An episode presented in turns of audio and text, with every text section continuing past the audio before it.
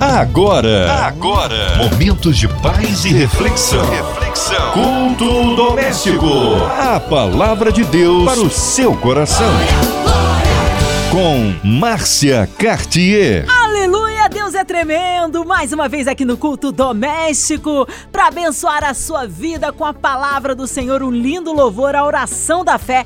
E hoje para ser instrumento vivo nas mãos de Deus, nosso queridão Pastor Josué Valandro Júnior, ele é da Igreja Batista Atitude da Barra da Tijuca. Que bom, pastor, a paz recebê-lo aqui mais uma vez no culto doméstico. Queria saudar você, Márcia Cartier, que prazer participar de mais esse culto doméstico. Amém! Um abraço aí para a Igreja Batista Atitude ali na Barra da Tijuca.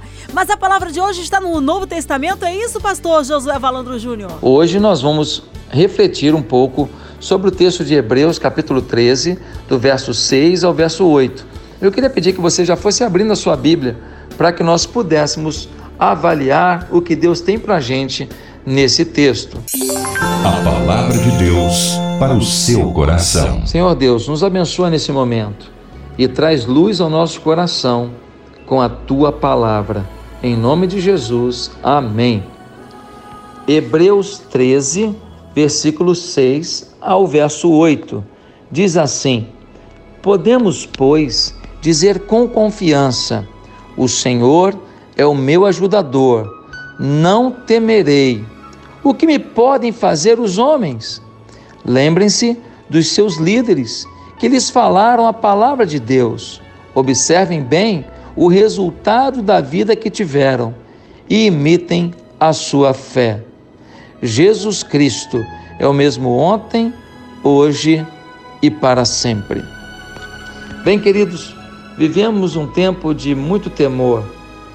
Vivemos um tempo do medo do que será economicamente a nossa vida, do medo de doenças, de pragas, do medo do que vai acontecer com as pessoas que a gente ama, do medo de como vamos lidar com a saudade daqueles que perdemos em meio a um ambiente de tanta dor e tanta morte. É diante disso que a gente encontra o autor da carta aos Hebreus afirmando algumas coisas muito interessantes.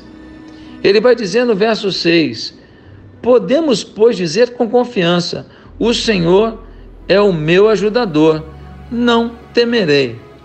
Se tem uma coisa que aparece na Bíblia o tempo inteiro, é o conceito de vencer o medo. Jesus dizia frequentemente: não temas, não temas, não temas.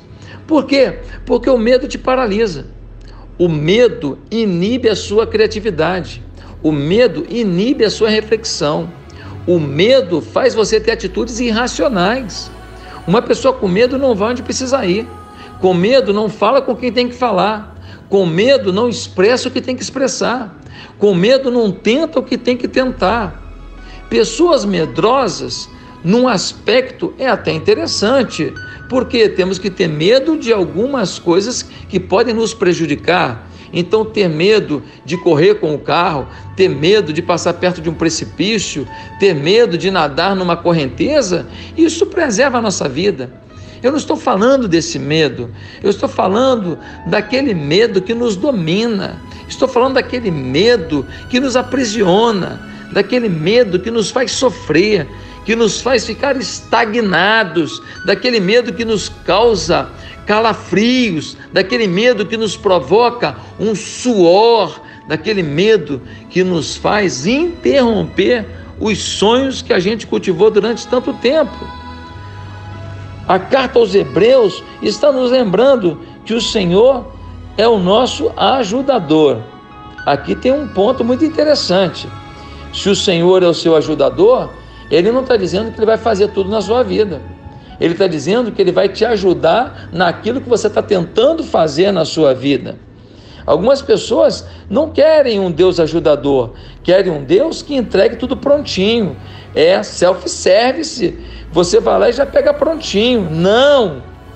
O Senhor é muito claro em dizer: esforça-te, tem bom ânimo, faz a tua parte e eu te ajudo. Não é isso que nós vemos também no texto de Isaías, capítulo 41? Nós temos que fazer a nossa parte. Você pode pegar a semente e botar na terra, você pode adubar a terra e você pode então fechar o buraco, mas você não pode produzir a chuva. Deus vai mandar a chuva quando você botar a semente no buraco, adubar e fechar o buraco. Você precisa fazer a sua parte. Agora, algumas pessoas estão desesperadas. Por quê? Porque elas acham que alguém pode lhes prejudicar, alguém pode lhes tirar o emprego, alguém pode decretar sobre elas uma falência, alguém pode roubá-las, alguém pode maltratá-las. Olha o que vai dizer o texto no versículo 6. O que me podem fazer os homens? O que me podem fazer os homens? O que, que o autor está dizendo? Está dizendo: olha, se Deus está no controle, podem tentar o que quiserem, mas eles vão se ver com Deus. Quem tentar te importunar, te prejudicar, vai ter que se ver com o teu Deus. É Ele que prometeu a tua vitória. É Ele que promete a tua vitória. É Ele que garante a tua vitória. É Ele que empreende a tua vitória com você. Não Deus fazendo.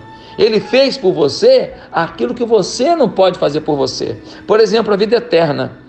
Ele te deu a vida eterna. Porque você não tem como conquistar a vida eterna. Você recebe a vida eterna pela fé.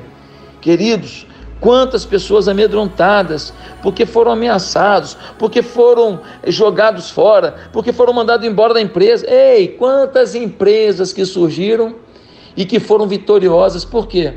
Porque um dia alguém ficou desempregado. O desemprego foi a melhor coisa que aconteceu com eles. Eles se tornaram pessoas melhores, vencedoras. Por quê? Porque um dia perderam um emprego. Quantas pessoas que geraram aplicativos. Por quê? Porque um dia passaram por uma dificuldade e não tinham uma ferramenta para ajudá-los a resolver o problema que viviam. Então tiveram uma ideia, criaram um aplicativo e agora estão nadando em dinheiro e ainda ajudando um monte de gente. É lícito você ganhar e ainda ajudar pessoas? Que maravilha! Será que você está com medo de alguém? Com medo de alguma coisa? Com medo do que podem fazer, do que podem falar de você, do que podem empreender contra você? No versículo 7, a gente lê algo tão bacana. Diz assim: Lembrem-se dos seus líderes que lhes falaram a palavra de Deus. Observem bem o resultado da vida que viveram e imitem a sua fé. O que, que o texto está dizendo? Está dizendo que você precisa olhar o que aconteceu já na tua história e o que aconteceu na história de gente que te inspira. Porque a história que você já viveu e a história que já viveram aqueles que te inspiram já mostra que agindo Deus, quem impedirá? Já mostra que se Deus chegar, o negócio está resolvido. Se Deus agir, não há impossível.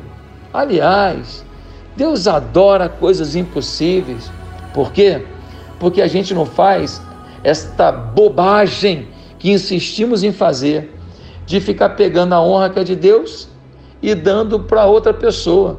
Quantas vezes o câncer é terminal. Não tem mais jeito.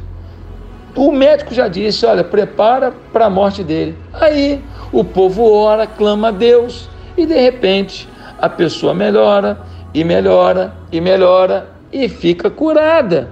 E aí, nesse momento, o que, que muita gente diz? Que sorte, hein? Nossa, pegamos um médico muito bom. Nossa, que enfermeira maravilhosa. Olha, aquele medicamento foi tremendo. Olha, aquele tratamento foi maravilhoso. Sim, é verdade. Teve um médico, teve uma enfermeira, teve um tratamento, teve um medicamento. Sim. Mas Deus é que foi a fonte do milagre. Porque os próprios médicos tinham dito: não tem mais jeito, o impossível chegou. É na hora que o impossível chega que Deus adora aparecer. Para ele, nesses de repente dele, fazer com que todo mundo fique boquiaberto, fique assustado, fique incrivelmente perplexo. Você lembra daquele paralítico que foi levado, lá em Marcos capítulo 2, foi levado até Jesus. Chegaram na porta da casa, provavelmente a casa de Pedro, e não tinha como entrar. E então eles subiram no telhado e desceram aquele paralítico diante de Jesus. E então Jesus, vendo a fé daqueles homens, diz a Bíblia, disse àquele paralítico: Ei, perdoados estão os teus pecados. Tinha alguns líderes religiosos ali, começaram a questionar e falar: quem é ele para tentar agora perdoar pecado? Quem pode perdoar pecado é Deus. Jesus sonda o coração de todos nós, sabe os nossos pensamentos e disse: Olha, o que vocês estão falando aí? O que vocês estão pensando aí? Ah, é? Vocês estão duvidando? Então, para que vocês saibam que o Filho do Homem tem todos os atributos, todas as condições para perdoar pecados, então eu digo a esse paralítico: levante-se, pegue a sua cama e ande. E diz a Bíblia que instantaneamente o paralítico levantou, as pernas engrossaram, se endireitaram, ele pega a maca dele e sai no meio da multidão, plenamente restabelecido. Aí, quando você vai ler o final do texto, vai dizer assim: E todos ficaram atônitos e diziam: Nunca vimos nada igual. Incrível, né? Nunca vimos nada igual. Isso que aconteceu agora é inédito, é desesperador, é incrível. Ei, querido, você está disposto a ver o incrível de Deus? Você está disposto a ver o milagre de Deus? Ei, imite a fé dos líderes, daquelas pessoas que te inspiram. Imite a fé daqueles que não se curvam diante dos problemas. Afinal de contas, o versículo 8 é muito claro. Diz assim: Jesus Cristo é o mesmo ontem, hoje e para sempre. Aqui está um versículo que a gente tem dificuldade de acreditar. Aqui está um versículo que a gente boicota. Aqui está um versículo que a gente recita, mas a gente não guarda no coração. É o versículo que diz que Jesus é o mesmo ontem, hoje e sempre será. Por que, que a gente boicota? Por que, que a gente duvida desse versículo? Porque a gente diz assim: ah, os apóstolos oravam e paralítico andava, eles oravam e gente ressuscitava, eles oravam e mudo falava. Ah, eu acho que Jesus não está fazendo mais do mesmo jeito hoje, não, querido. A grande questão não é se Jesus mudou. A grande questão é se os crentes, os cristãos mudaram. Sabe por quê?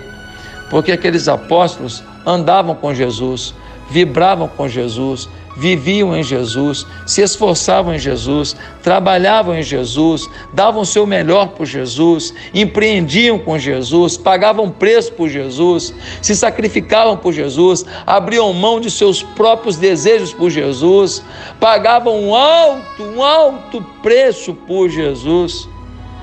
E a minha pergunta é: quem está querendo viver essa vida? Quem está querendo viver essa vida de sacrifício, de entrega? Viva da maneira que eles viviam e você verá o que eles viam. Viva da maneira que eles viviam e você verá os milagres que eles realizaram.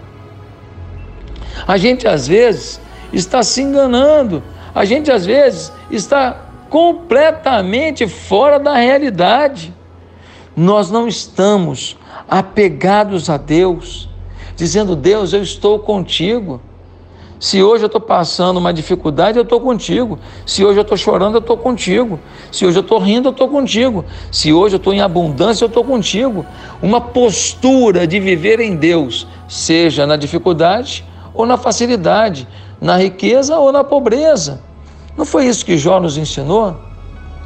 Jó tinha uma vida tão complicada, tão complicada, mas antes a vida dele era maravilhosa. Antes ele tinha tudo, ele tinha filhos, ele tinha uma mulher bonita, ele tinha dinheiro de sobra, ele tinha saúde, e ele foi fiel a Deus. Mas quando a gente encontra a história de Jó, o relato maior do livro, nós encontramos um Jó ferido, sem saúde, sem apoio da mulher, os filhos morreram, duro, sem dinheiro nenhum para pagar suas contas. E é esse Jó, é esse Jó que ainda vai ser acusado pelos seus próprios amigos. Mas diz a Bíblia que Jó questionou a Deus porque estava passando por aquilo mas não se rebelou contra Deus, mesmo passando por aquilo. Ele teve uma postura de falar: Deus, eu não estou entendendo nada, porque eu te sirvo e estou sofrendo. E os meus amigos ainda estão dizendo que é pecado. Mas ele não fugiu de Deus, ele não brigou com Deus, ele não saiu da presença de Deus. Jó então se volta para Deus e diz: Senhor, eu não entendo, mas eu creio em Ti. Então ele começa a orar pelos seus amigos que o acusavam. E depois que Jó libera perdão para os amigos e busca a Deus, diz a Bíblia que tudo lhe é restituído, a riqueza, ele restaura o seu relacionamento familiar com a sua esposa, ele tem mais dez filhos com ela e ele segue uma vida. E ele vai dizer no capítulo 42, versículo 5: Senhor, antes eu te conhecia de ouvir falar, mas agora os meus olhos te veem. Ei, querido, a sua luta não é para te estragar, não é para te matar, não é para acabar com você. A sua luta é para você mudar de fase. A sua luta é para você vencer mais obstáculos. A sua luta é para você crescer em fé. A sua luta é para você andar com Deus confiando que Ele é o seu ajudador e que você não tem nada que temer, coisa alguma e que os homens não podem te fazer nada, e que você pode se lembrar dos seus líderes que lhe falaram palavra de Deus e observar o testemunho deles e se inspirar neles para viver uma vida de imitação da fé, de busca de uma comunhão como eles tinham com Deus. Está na hora de você viver a sua própria história, mas se respaldando e se espelhando no exemplo daqueles que te inspiram. Ah, querido, Jesus Cristo é o mesmo ontem, é o mesmo hoje, é o mesmo eternamente. Ele não falha, ele não vai te abandonar. Confia em Deus, confia de todo o teu coração. Hoje Jesus está dizendo para você: não temas, eu te ajudo. Quando acabar essa crise toda que a gente está vivendo nesse país, eu quero dizer uma coisa para você. A melhor fase da sua vida vai estar te aguardando. Pastor, como você pode dizer isso? Eu não posso dizer isso como apenas um slogan motivacional. Mas eu posso afirmar isso para quem nesse momento está dizendo: Deus, me perdoe da minha incredulidade e me perdoe do meu medo paralisador. Eu não vou me entregar eu creio no teu poder e eu vou viver o melhor da minha vida em ti a partir de agora. Em nome de Jesus. Amém. Que Deus te abençoe Amém. Amém. Palavra de poder, palavra abençoada. Fomos abençoados, edificados, alimentados no Senhor. Mas nesse momento nós queremos unir a nossa fé ao do pastor José Valandro Júnior. E eu quero incluir você, ouvinte amado, de perto, de longe, online, em qualquer parte do Rio, Brasil, mundo, querendo incluir a sua vida, a sua família, você encarcerado, você no hospital, numa clínica, talvez com um coraçãozinho triste, enlutado, passando por uma adversidade financeira. Sinta-se incluídos nesta oração você e toda a sua família, os seus amigos, as nossas igrejas, nossos missionários em campos, nossos pastores, o nosso pastor José Valando Júnior, sua vida, família e ministério, a minha vida e família, o nosso irmão em sonoplasta aqui, Fabiano e sua família, a equipe da 93 FM, o nosso irmão e senador Harold de Oliveira, nossa irmã Evelise, Marina, Andréa Mari Família, Cristina Xista e família. Vamos orar, nós cremos aí num Deus Todo-Poderoso, encarcerado, é, no hospital, numa clínica, a cidade do Rio de Janeiro, o nosso Brasil Que o Senhor sare a nossa nação pelo nosso presidente Jair Messias Bolsonaro. Que Deus venha curar de toda essa pandemia que há por terra a corrupção do nosso país. Vamos crer num Deus todo-poderoso, as nossas crianças, vamos nossos vovôs, vovós, vamos orar. Pastor Josué Valandro Júnior, oremos. Senhor meu Deus, muito obrigado por mais um programa que a gente tem, mais uma oportunidade que a gente tem de fazer esse culto, cada um na sua casa ou no carro, não importa mas todos diante do teu trono de graça. Senhor, eu queria te agradecer muito pela oportunidade que eu tenho de servir na Igreja Batista Atitude. Continua nos abençoando, continua abençoando os nossos cultos online, continua abençoando, ó Deus, também os nossos cultos presenciais que já estão para começar. Deus, coloca o teu poder sobre a nossa igreja, mas não apenas sobre a nossa igreja. Coloca o teu poder sobre essa rádio maravilhosa, sobre o Grupo MK, sobre a Rádio 93. Coloca, ó Deus, a tua grandeza sobre a vida do senador Harold, que tem nos representado no Congresso Nacional. Deus, vai sobre os hospitais do nosso estado, eliminando, ó Deus, o coronavírus, tirando as pessoas dos leitos, ministrando cura e fazendo com que reflitam a necessidade de estar com Jesus Cristo. Deus, muda a história da nossa cidade, muda a história do nosso estado, muda a história do nosso Brasil. Enche com a tua glória essa nação. Ó Deus, tira a venda dos olhos. Coloca, Deus, uma visão realmente empolgante, uma visão espiritual. Ó Deus, que a gente possa afrontar o pecado e não aplaudir gente que é contra a igreja, gente que não ama a igreja, gente que defende valores contrários à nossa fé. Deus, nós queremos andar contigo e eu te peço que cada ouvinte desta rádio nesse momento seja visitado por uma paixão nova por Jesus, por um discurso novo em Jesus, por uma atitude nova em Jesus e que assim seja mais que vencedor. Obrigado pela vida da Márcia e por esse programa tão abençoado. É no nome de Jesus Cristo que nós oramos. Amém e amém. Amém! Glórias a Deus! Eu creio no poder da oração. Vai dando glória, meu irmão. Recebe sua vitória. Pastor Josué Valandro Júnior, mais uma vez uma honra recebê-lo aqui no culto doméstico. O nosso carinho a todos da Igreja Batista Atitude da Barra da Tijuca. Seus contatos, suas considerações finais. Fique à vontade, Pastor Josué. Um beijo a todos. Que Deus os abençoe. Se você quiser escutar o nosso culto online, todo domingo nós temos culto e eu prego no culto das 11 e no culto das 19 horas. É só você entrar lá no culto da Atitude TV. Um beijo a todos. Fiquem na paz. Amém. É sempre muito bom receber o nosso querido pastor Josué Valandro Júnior. Que seja breve seu retorno. Um abraço a Batista Atitude Alô Barra da Tijuca. E você, ouvinte chamado, continue por aqui. Tem palavra de vida para o seu coração.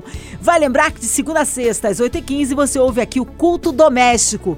E mais, você pode ouvir o Culto Doméstico em podcast nas plataformas digitais ouça e compartilhe. Você ouviu? Você ouviu? Momentos de paz e reflexão. reflexão. Culto doméstico. A palavra de Deus para o seu coração.